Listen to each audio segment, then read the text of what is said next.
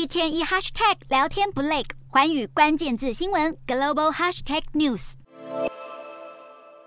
世界各国陆续松绑防疫，不过中国却在近期收紧防疫，因为疫情又有再度升温的迹象。中国全境本月一日共通报新增三百零七例本土病例，以四川的一百三十二例最多。对此，四川成都当局宣布自一日起展开四天的全员核酸检测，并要求企业居家办公。而东南沿海的深圳首度出现 BF 十五变异株确诊后，随即在三十一日宣布实施严格进出管理，市民非必要不得离开深圳。而部分地区也严格查验民众二十四小时。PCR 阴性证明，并暂时关闭电影院与健身房的娱乐场所，还大范围停运地铁和公车，相当于进入准封城模式。另外，上海市也在三十日新增一名本土病例后，随即加强防疫力度，并在三十一日宣布严格限制群聚活动，并启动高风险人员排查、检测和区域管控。中国疫情再度爆发，恰逢习近平即将召开中国共产党第二十次全国代表大会，并寻求第三任任期。中国各省官员在这个敏感的时刻急忙清零，有学者分析。疫情清零对各省政府来说，是中国共产党第二十次全国代表大会之前最重要的任务之一，也被认为是是否对习近平忠诚的重要评断要素。不过，严格的风控却也重创国家经济。根据统计，中国疫情封锁每个月至少造成四百六十亿美元（约新台币一点三兆元）的经济损失。美国财政部长耶伦也警告，中国大范围封城还会连带加剧供应链的困境，导致全球经济持续疲弱。